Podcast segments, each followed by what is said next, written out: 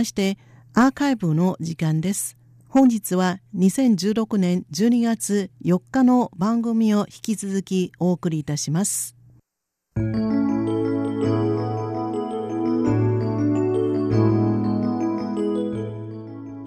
ュージアム台湾台湾博物館それでは後半に参りましょう今週は駒田がお送りいたします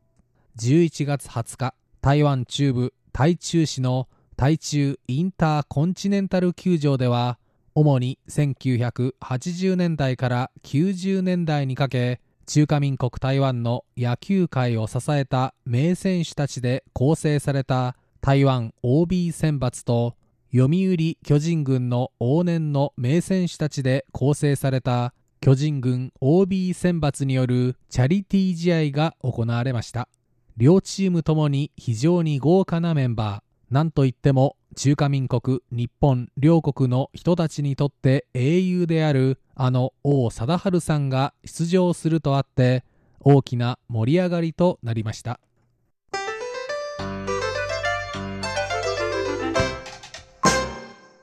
今回台湾 OB 選抜には元ジャイアンツの選手もいます。そうです。おなじみのロメイシさんです。現在アマチュアの指導者として活躍するロさんは1988年にジャイアンツ入りアジアの大砲と呼ばれるなど初年度大活躍を見せました。しかしその後は苦手なコースを攻められたことまた外国人枠の制限などもあり1軍でプレーをする機会は減り4年目の1991年退団帰国しました。ジャイアンツのかつてのチームメイトとの久しぶりの再会についてロさんは次のように日本語で語ってくれましたそうですねまあこのチャンスまあみんなと会えるのはすごく嬉しいですよまあ特に昔の監督と選手たちはこのチャンスで1回でみんな会えるとなかなか難しいのチャンスだと思う。すごく嬉しいです。はい。まあ当時の、まあ、活躍の時もあるし、まあスランプの時もあるし、まあすごくそのいい思い出ですね。うん、その4年間の中でね、まあいろいろ思い出して、うん、すごくまあいいと思いますね。はい。両チームの選手たちは18日の歓迎セレモニーの後パーティーで休校を温めたほか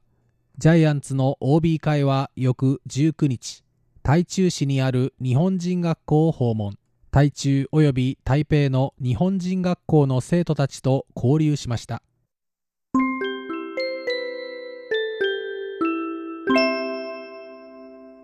そして20日の試合当日。チャリティーマッチは午後2時プレーボールの予定でしたが朝9時から行われたサイン会及び撮影会には長蛇の列ができておりレジェンドたちの人気の高さを改めて感じました。サインを手にした台湾の男性ファンに話を聞きました。最想看要那个巨人队的三巨头，因为斋藤雅树、张田真诚跟电源宽吉他们分別在この男性ファンは巨人のかつての三本柱斉藤正樹さん、桑田真澄さん、牧原宏美さんの3人について、これまで台湾でその姿を見たことはあったが、今日3人から直接サインをもらうことができ、とても嬉しいと話していました。午後1時からは開幕セレモニーがスタート。このセレモニーの中では、先頃読売ジャイアンツと契約した台湾出身身長201センチ125キロの大型右腕リャオ・レンレイ投手の入団セレモニーも行われました高橋由伸監督がリャオ投手に97番のユニフォームを着せ王貞治さんが励ましの言葉を送るとスタンドからは大きな拍手が起きました。そして午後2時過ぎ試合開始。チャリティーマッチということで和気あいあいとしたムードの中行われました。選手の大半が50歳以上。中には70代の選手もいましたが全盛期を彷彿とさせるフォームや発するプレーも見られ観客は大喜びしました。試合は巨人 OB が1回表台湾 OB 選抜の先発各源氏さんを攻め3点先制。4回表まで4対1とリードをするも4回裏台湾 OB 選抜は一挙5点を取り6対4と逆転。5回裏にも1点追加し7対4とリードを広げます。そして7回表台湾 OB 選抜はピッチャーに角大元さん。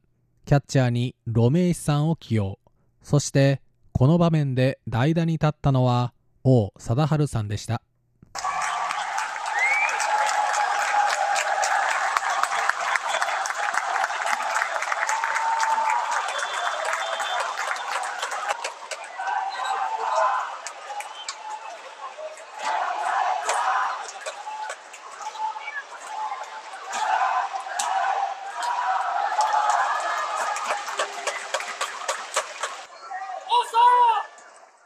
王さんがバッターボックスに立つと両チームの選手はベンチ前に整列。スタンドは大盛り上がり。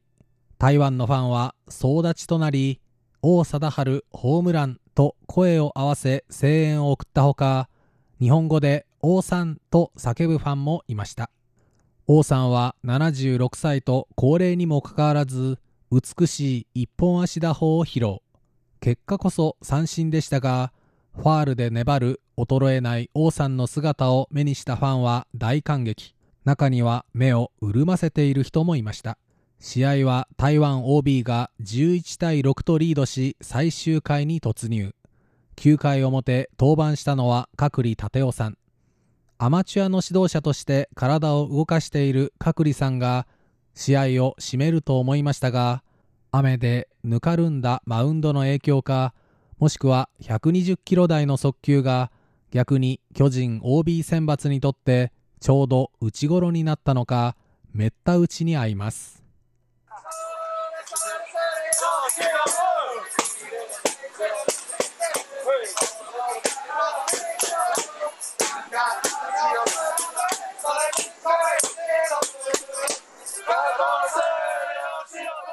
巨人 OB は2点差まで点差を詰めると台湾のファンからも声援を受けた高橋由伸さんのセンターオーバーのエンタイトルツーベースで同点に追いつくと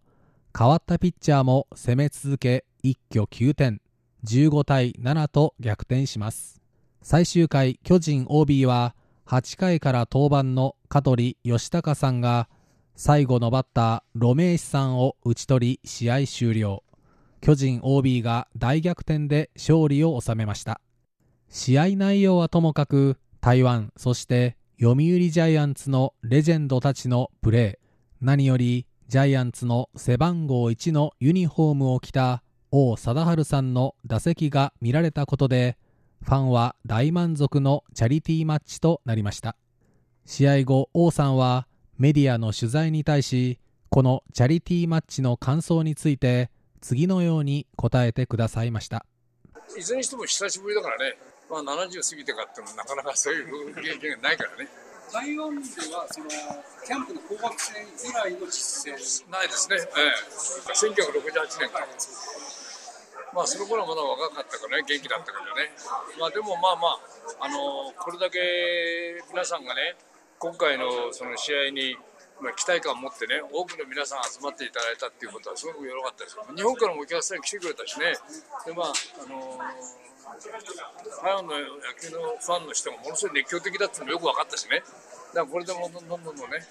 台湾の野球が盛り上がって、もっと日本とね、交流試合やって、世界的なレベルにね、お互いになれるように頑張りたいですね。この3月には WBC もありますし、はい、ありますね。2020年にはいいしあ、うん、だからいい刺激になったんじゃないですか、将来に向かってね。うん、だからまあワンステップずつこう上がってね、気持ちが盛り上がっていくっていうことで、今回の台湾と我々のまあ OB のね戦いっていうのはすごくあのー、中身よりもそれが行われてみんなで盛り上がったっていうのが大きいですね。いかがでしたでしょうか？王さんの話の中にもありましたが。こうした試合を通じて台湾の野球が盛り上がりまた台湾と日本の交流がさらに緊密になっていくことを期待したいと思います。本日のミュージアム台湾後半ご案内は駒田